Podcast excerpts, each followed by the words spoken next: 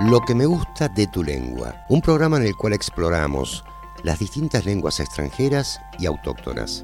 En cada programa invitamos a referentes de distintos idiomas. Lo que me gusta de tu lengua, inspirado en el poema de Julio Cortázar y organizado por docentes y alumnos de inglés de la carrera Diseño de Comunicación de la Universidad Nacional de Villa Mercedes. Bienvenidos a estos 30 minutos de recorrido por este maravilloso mundo de las lenguas.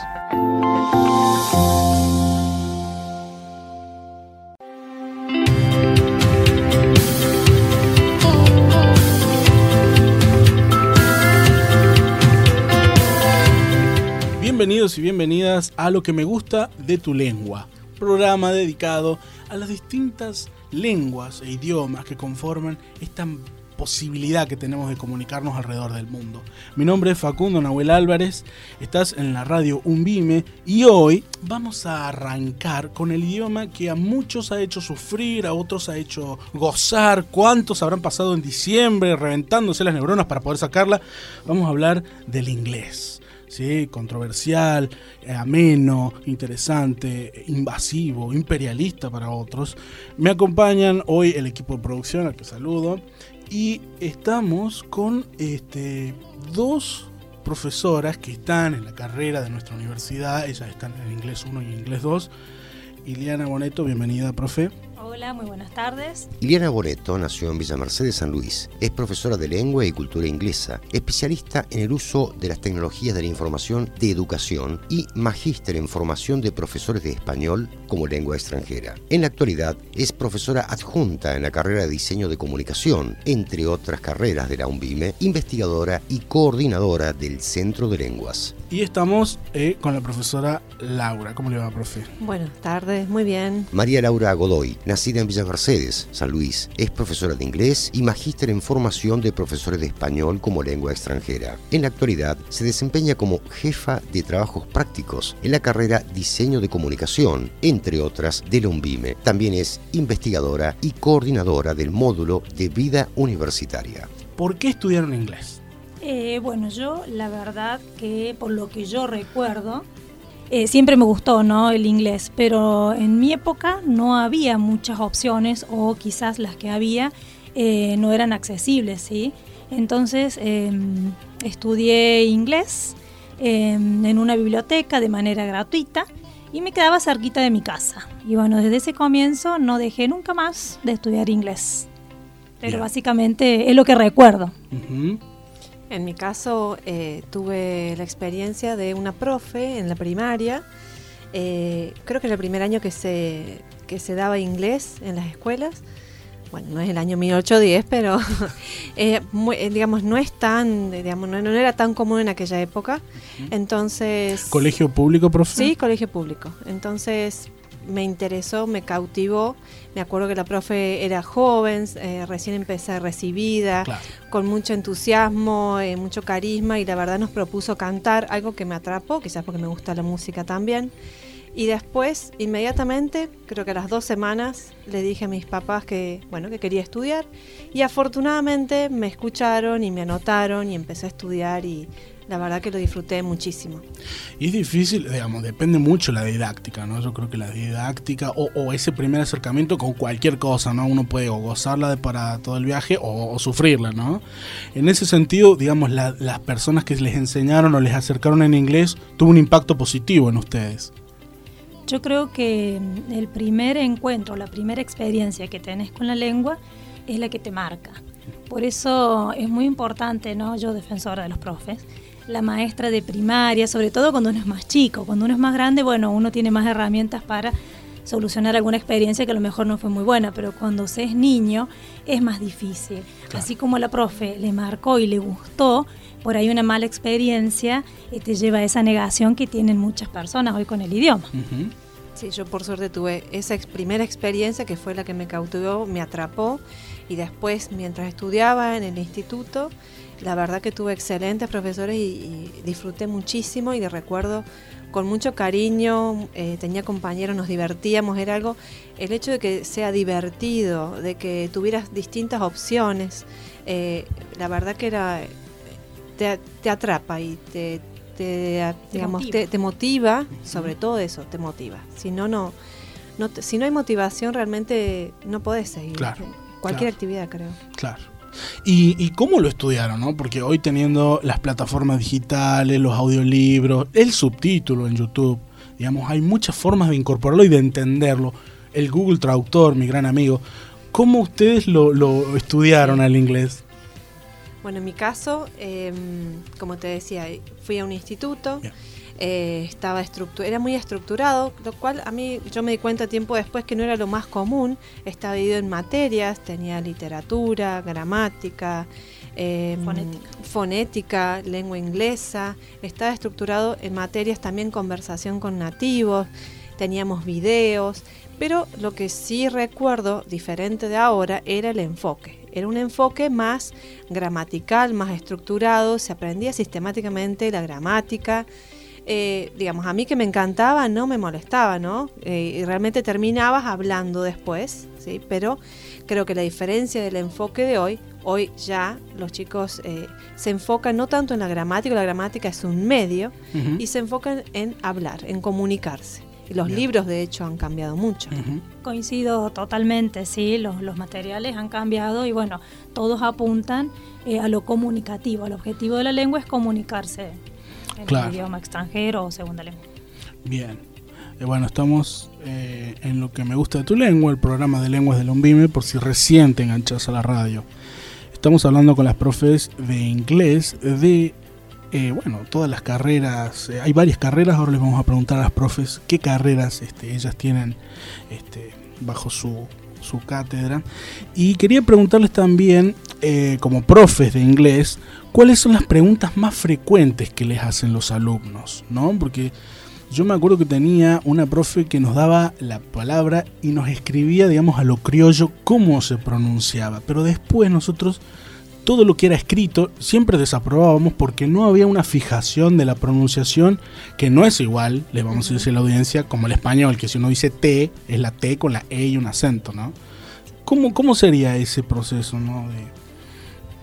Esas preguntas que le hacen los alumnos a ustedes, las más frecuentes? La mayoría hoy en día te dice quiero aprender inglés, eh, pero no, no quiero gramática. Que bueno, retomo las palabras acá de Laura. Eh, eso ha cambiado, el enfoque es diferente. Entonces hoy las clases de inglés eh, uno practica la lengua en la clase y la gramática queda un poco más para el trabajo autónomo del alumno en su casa. Ese es uno de los, de los interrogantes de los alumnos. Quieren que por arte de magia aprender el idioma y sin aprender gramática. Entonces, bueno, la gramática tiene que estar, sí o sí. Eh, quizás puede estar, hay alumnos que les gusta escuchar y aprenden a través de audios, de videos, otros aprenden escribiendo, eh, con mucha práctica escrita, ¿sí? Uno lo va adaptando de acuerdo a la necesidad y a la manera de aprendizaje de cada alumno, ¿no? Pero bueno, eh, hoy en día la mayoría, la pregunta es, es aprender a hablar eh, ya y sin gramática. Y el otro, eh, el aprender a hablar ya, son los benditos cursos intensivos que los alumnos quieren. Perfecto. Y bueno, yo lamentablemente tengo que decirles que por arte de magia no se aprende inglés. Es un proceso que uno tiene que, es práctica, ¿sí? Es como un deporte. Vos querés ser bueno, bueno, tenés que practicar. Pero bueno, con la práctica eh, se aprende y se logra. Algunos necesitan más práctica y otros necesitan menos. Sí, los intensivos, digamos, no es que esté mal, sino que no van a ser magia, digamos. La intensidad, por supuesto, que contribuye al desarrollo de la habilidad, porque mientras mayor exposición tengas al idioma, más vas a aprender, más rápido vas a aprender. Eso, en ese sentido, el acelerado sí contribuye, pero no es que voy a hacer magia. Con ese curso ya salgo aprendiendo todo. Creo que eh, la clave es dedicarle más tiempo. Otra de, los, de las cosas que nos dicen muy seguido es que, bueno, a mí el inglés me cuesta, como diciendo, bueno, yo no sé, no puedo. ¿No? Me cuesta, nunca tuve, eh, o entiendo todo pero no lo hablo. Ante esto creo que, digamos, tenemos que posicionarlo de la siguiente manera. Es una habilidad que tenemos que adquirir, ¿no? Hoy sabemos que el inglés como habilidad para el campo laboral, profesional, es indudable que tenemos que, que saberlo, al igual que otras herramientas digitales, tecnológicas. Entonces, depende de donde yo esté parado, tengo que ver, eh, todos partimos de un punto diferente, ¿no?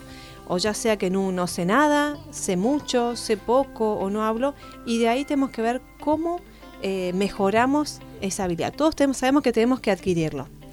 Yo muchas veces lo comparo con un deporte. Si bueno, mañana nos dicen a todos que tenemos que aprender tenis. Claro. Bueno, entonces, sí, bueno, ¿qué hago? Hay gente que tiene predisposición para los deportes, gente que no.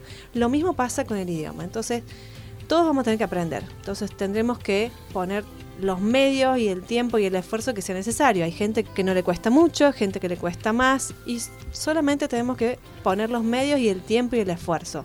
Pero sí saber que todos pueden lograrlo. Por ahí se frustran o ¿Pero por qué? Porque quizás eh, esperan algo que sea instantáneo o que sea en un año. El inglés lleva, cualquier idioma adquirirlo lleva años. Bien. Entonces eh, es eso, no frustrarse y saber qué es lo que implica y tenernos paciencia y, y, bueno, y ponerle simplemente empeño en desarrollar esa habilidad. Perfecto. Ya escuchaste vos que estás del otro lado no te frustres. ¿eh? Además, esto, una de las cosas que nos ha permitido el siglo XX es la multiplicidad de opciones de aprender, ¿no? no solamente idiomas, hoy, pero, sino cualquier cosa, ¿no? Sí, eso. Esta típica de que cuántos habrán sufrido durante el siglo XX, no entiendo a la profesora y por eso ibas a la profesora particular, ¿no? Hoy en día... Yo no tenía la ventaja de, de hoy poder hablar con alguien en inglés. Si no venía un extranjero acá que venía de intercambio y tenías la posibilidad, eh, o viajabas y tenías la posibilidad, no, no era posible. Claro. Hoy es Sin salir de tu casa, sin salir de tu casa. Claro, claro. Eh, generalmente, bueno, cuando dicen eh, me cuesta el inglés o, o, no lo entiendo, pero, pero lo hablo, o también esto de mi trabajo, em, hablo español, no necesito, realmente como que el inglés, hay eh, abarca muchísimas otras cosas, ¿no? Por ejemplo, cuando uno se compra una televisión o un celular y las instrucciones, como pasó a mí, los auriculares inalámbricos, todo en inglés, gracias Google Traductor. Pero igual, ¿qué pasa si no tengo el Google Traductor, no? O, si alguien se lo compra y, no puede asociar eso, el punto A con el punto B, digamos, ¿no? Eh, ¿Cómo hacer para poder romper esa barrera y decir, che, bueno, me muevo de mi casa? Nosotros lo tenemos por formación universitaria, pero cómo acercarse a estudiar el inglés, ¿no? ¿Cómo dar ese primer paso para ustedes? Para mí, si ya si no tuviste la oportunidad o la motivación propia, digamos, de decir, bueno, me encantó, y decir, bueno, es una necesidad, y bueno, es dar el primer paso, como decís, cómo me acerco. Tenés que reconocerte vos como alumno, creo yo, como aprendiente de, de, cualquier cosa, ¿no? Si sos autodidacta, si te gusta estudiar en grupo, si te gusta estudiar solo, eh, digamos, buscar lo que más se adapte a tu estilo de aprendizaje. Perfecto. Entonces, si vos te gusta estudiar, son muchos chicos ahora de, tu generación, eh, estudian solos, eh, son autodidactas y aprenden así. Entonces, bueno, dedicarse de esa manera y si no, buscar el método que funcione para vos. Bien dijo una palabra fundamental, profe, dijo método. ¿Hay aplicaciones que recomendaría usted para poder incorporar inglés o alguna otra lengua extranjera? Una de ellas es Tandem, que estuvimos ahí investigando un poco, y también Hello Talk es la otra, pero hay un montón más. ¿Y esas, profe, son aplicaciones que se puede uno descargar al celu? Sí, no necesariamente, se puede descargar, incluso se puede hacer online un perfil con Tandem eh, y también en Hello Talk te haces un perfil donde vos, ¿por qué llamas? Digamos, estas aplicaciones lo que tienen es que vos eh, ofreces ayuda o tu, o tu conocimiento de tu lengua materna o otro idioma que domines y otros nativos te van a enseñar a vos o te van a ayudar a vos con el idioma que vos querés aprender. Entonces, un intercambio, digamos. Exacto, un intercambio. servicio de tu lengua madre y los otros, y de acorde al nivel. Vos pones ahí en el formulario el nivel. Sí, algunos sí y otros no. Ni siquiera, eh, digamos, no hace falta, sino que vos, eh, digamos, la persona, por ejemplo, nosotros nativos de español, eh, si alguien quiere aprender español, veremos el nivel que tiene y nosotros nos adaptamos para colaborar en su aprendizaje.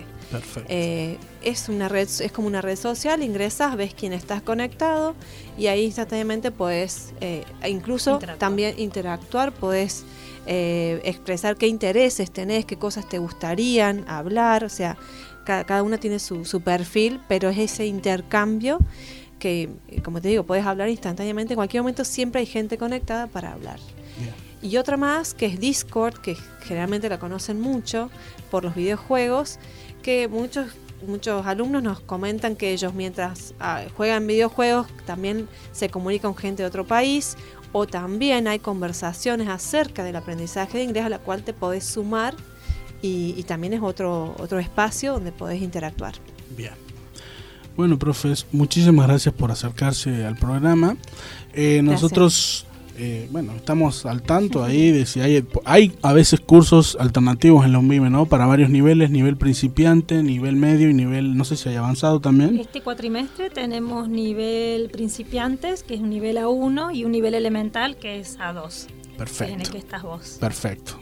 Muy bien. Así es. Cuatrimestre pasado también hubo un eh, curso de conversación, ya para un nivel B1, eh, pero siempre hay propuestas y lo que siempre alentamos es que se sumen, que intenten y como siempre digo, puede pasar el tiempo sabiendo o no sabiendo bien. Pueden pasar dos años que no avancé o pueden pasar dos años que aprendí algo. Es un camino largo, pero creo que lo más difícil es el primer paso y perseverar. Creo que como todo, perseverar. Bien.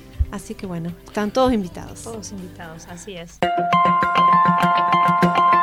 Lo que me gusta de tu lengua, un espacio para explorar las distintas lenguas extranjeras y autóctonas.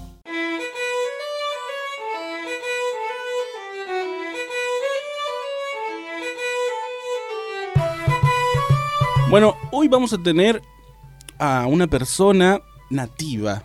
Él se llama Simon Keegan, es de Irlanda. Imagínense qué interesante. Este, es de Ballymahon. Y a mí particularmente siempre me atrajeron las personas. Yo escucho mucho punk, mucho punk este, celta, mucho, y tiene mucha influencia ¿no? también de esas culturas irlandesas. Y tenerlo hoy acá es realmente un placer. Simon Keegan, uh, welcome to What I Like of Your Language. Thank you very much.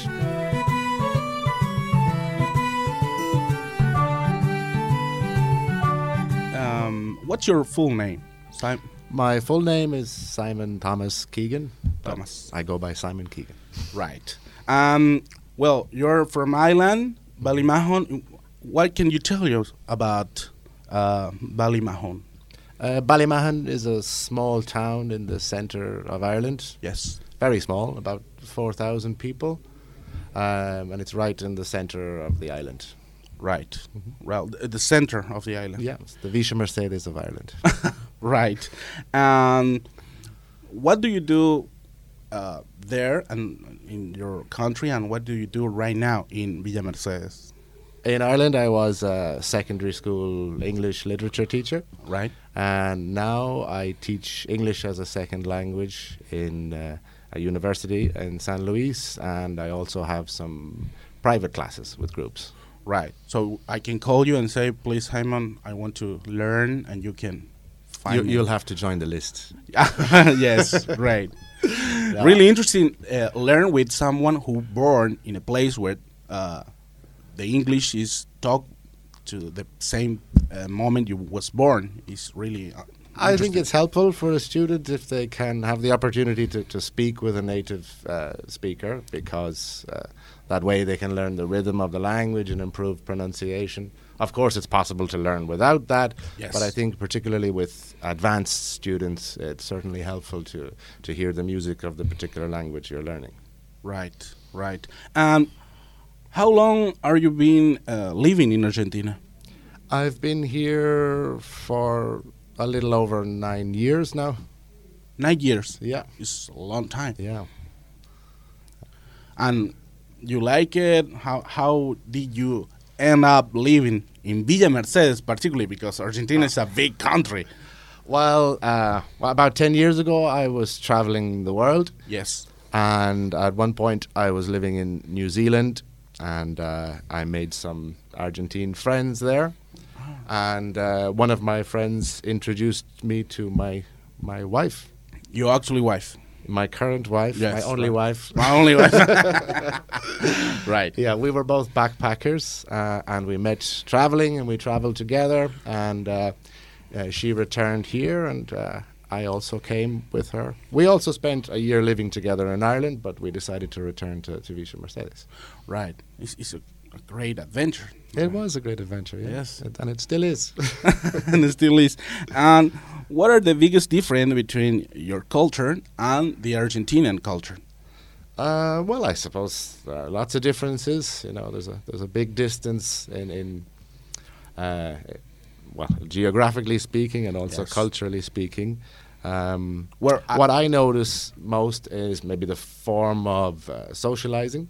Yes. Argentina seems to have a, a big influence of Mhm. Italian and Spanish culture, and Yes. all of your social occasions uh, are related to food, whereas in my country, uh, our social occasions revolve around alcohol. We drink a lot. Yes. well, yeah. Always in the in the Irish punk, always say beer. You know, in Yeah. full albums, one song is dedicated to beer or to the pubs. Yeah, it's it's maybe unhealthy, but it's very traditional. Uh, and any occasion uh, that we celebrate anything, we, we have a drink together. Yes. Well, that that's a way of socializing with the other people. Now. Yeah, yeah, yeah. Yes. And I don't know because right here, maybe uh, the first time I meet someone in Argentina, I give a big hug and a kiss. That in Ireland doesn't work or doesn't look okay. How Um, how it is? that- That's another difference. I mean, traditionally, um, yeah, here people are more physical when they're they're greeting someone, but I think that's starting to change in Ireland. The younger generation are more comfortable with hugs, etc. But uh, culturally speaking, if you visit Ireland, uh, I suggest a handshake. Yes. uh, initially, but when you get to know someone, Ah, yes. after some time, definitely you can hug or, or kiss people that, that you know and love. Yes, that's right. That that's interesting thing because if we go to Ireland, take a note right now here in the paper. Yeah. What I don't have to do in Ireland. Um, Well, it depends. I mean, if someone decides to greet you with a hug, obviously you can Ah, return like it. But with the older generations, yeah, it's better to handshake first and, and Yes. wait wait for the intimacy later. right, right. And how do you learn Spanish? Well, I'm still learning Spanish. All right. Uh, yeah, I need to I need to work harder at that. Yes. well, I can But, help you um, if you want. How I started learning was when I met my Argentine friends uh, traveling. They taught me some phrases, and I've always been interested in languages in general. They, they made me some notes. We worked together, for example. So Oh, they, you know, they made some uh, List? machetes Ah, yes, of, uh, right. estar Uh-huh. for me to study while I was working, and then Yes. just spending time with them, I learned a bit more. But I suppose um, I learned a lot more when I came to live here and I was surrounded by the language constantly. And you just absorb, you know, you, you hear certain things every day and they. Um, they just enter your consciousness and stay there, and you can start to reproduce them and use them. And it helps if you study a little grammar on the side. Uh, but definitely, for any language learner, I think you'll find the most progress uh, in your learning if you surround yourself in the language. You know, if you have the opportunity to visit uh, the country where they speak the, the particular language you want to learn, I think you'll notice a huge increase in, in your progress if you if you spend time listening, speaking, living in the language. Great, because we have a, a big difference in uh, between uh, the Spanish of Spain and the Yes. Spanish of Argentina. I have personal experience where I've noticed that a lot Ah, because right. my older brother lives in the south of Spain. He's Ah. married to a Spanish lady. They live near Malaga. In Malaga, right. And I had been in Argentina maybe, I think, just a little over a year Uh-huh. when myself and my wife traveled from here to Spain to their wedding. Oh, And I thought I had learned a little bit of Spanish, and I remember being in Andalusia, Yes. listening to their Spanish, right. and I hadn't a clue what they were saying. Yeah. no idea. Sorry, do you speak English, please? Yeah. Right. no, it's uh, it's it's very very different. Obviously, the, similar grammar, etc. But the accent, the rhythm, the pronunciation, pronunciation. is very different. So I had to spend some time tuning my ear before I could understand them. So yeah, I, I speak a little Castellano. I don't speak Espanol. Right. and, and you have a, a really rare chance of- to learn Spanish right here in San Luis because we have a particular accent and a particular way to speak. In some place of San Luis, they speak like, uh, I don't know, Yeah. he doesn't open the mouth or just say "Vamos para allá, que hay. It's what? Yeah, I mean, uh, I've had problems with I'm that. from yes, I'm from here, and I say what? Wait, what are you saying? Yeah, but it's the same everywhere. I mean, in my country too, there are people Yes. who speak English very clearly, and there are some others who, who I find it difficult to understand. Yes. Um, but any uh, meeting of uh, people where there's a difficulty in understanding, it's a question of patience. I mean, if you're interested uh, in knowing what the other person is saying, it just takes a little bit of time and uh, patience, and uh, you can you can understand if you try. But it's a, Right. it takes two to tango, is a phrase. You know, You- Yes. you need both parties willing to help each other. Well, we are right here with Simon Keegan from Ireland, uh, Valley Mahon. If you are hug right here in a few minutes. Um, Simon, what is your favorite Argentinian food? Ah, there are a lot. I like Yes, a lot of food that. here. But asado, it has to be Asado. asado. Yeah, it's Yes. it's an impressive. We eat meat in my country too, but not in the same quantities or qualities that you have here. It's amazing. Yes. And I love the process. I love the ritual. I enjoy making the asado. Not Yes. for the results. I like taking my time, making the fire, a little Right. glass of wine or a beer while while the food is cooking. Yes. It's a nice process because uh, uh, nowadays in my country, it's very um, fast paced. Uh-huh. fast. People don't often take their time, Ah, right. and that's a nice cultural difference I've noticed in Argentina. People um, are a little more interested in their quality time. They're not Yes. as much in a hurry as uh, a lot of the people from my country. Yes. So I like asado for that. And mate is another nice uh, cultural activity you have where where you share. I know COVID has changed that slightly, where you now can't share the, the mate as much, but Yes. I did enjoy uh, learning that ritual too here because you know we drink tea and coffee in my country, but we're not sharing the same vessel Ah, right. which locks you into a few moments to spend together, uh, Yes, which yes. is which is nice, quality time. And right here we have uh, a different time because, well, you say asado, Mm-hmm. and first you eat in the table. You have uh, la picada, you know. 1st someone, I don't know everybody does, but. Yeah. someone that you have cheese, you have different kind of salamis, and and you eat and eat and Yeah. eat, and you have four hours eating. I mean, it's a lot. I, I put food. on a, a lot of weight. My first couple of months in Argentina, Yes. obviously uh, we were visiting uh, f- friends and family uh, of my wife, and uh, a lot of people invited us to an Yes. asado, and it's a lot of food. Uh, and when you finish, they offer you more, and I didn't know the cultural rules at that point, so yeah. Ah, right. people would offer me more when I was full. And I would say no, thank you. No, that's Yes. oh, you didn't like it, and they would make you feel guilty into Yes. eating more. Well, so that that's an, after uh, a couple of months, I don't know how many more kilos I put on. That's a very Italian thing, you know. Yeah. That we we read from the Europe because we say she don't like it. I say yes, I like. I I I best. I didn't want to offend anybody, Yes, yes. but yes. after after a while, I had to you know learn my limit. and how is the food in Ireland? I mean, you what did you eat? You eat uh, fish. What is the the more popular foods? Well, traditional foods in Ireland include Irish stew, which is like a, a guiso de cordero. Right. Um, but a lot of our food is based around potatoes. Oh, So potatoes, right. Maybe meat, another vegetable with potatoes. Uh, Mm-hmm. That's the you know the basis of all Irish food. It's very simple food. Uh, because Ireland was quite a poor country up until the 1990s. All and right. The, econ- the economy exploded after that, and now there are all types of food from all over the world. Ah, like when I was a kid, I ate Irish food, and there was nothing else available. But by the time I was a teenager, you could find Chinese food, Turkish food, French Oh, food. Italian food. You could find everything. And and it's cheap or it's expensive or depends of the place. It depends. Are you bringing pesos? Uh, yes, that's expensive. yes, right. No, it, it is an expensive country now, Ah, especially if you're going to travel from Argentina. Uh, but it, within Europe, it is uh, quite an expensive place to visit, especially the capital. Right. But uh, you know, I do recommend visiting Ireland if you have the opportunity. You know, we have a lot of tourism there. It's, Ah, right. it's a very beautiful place.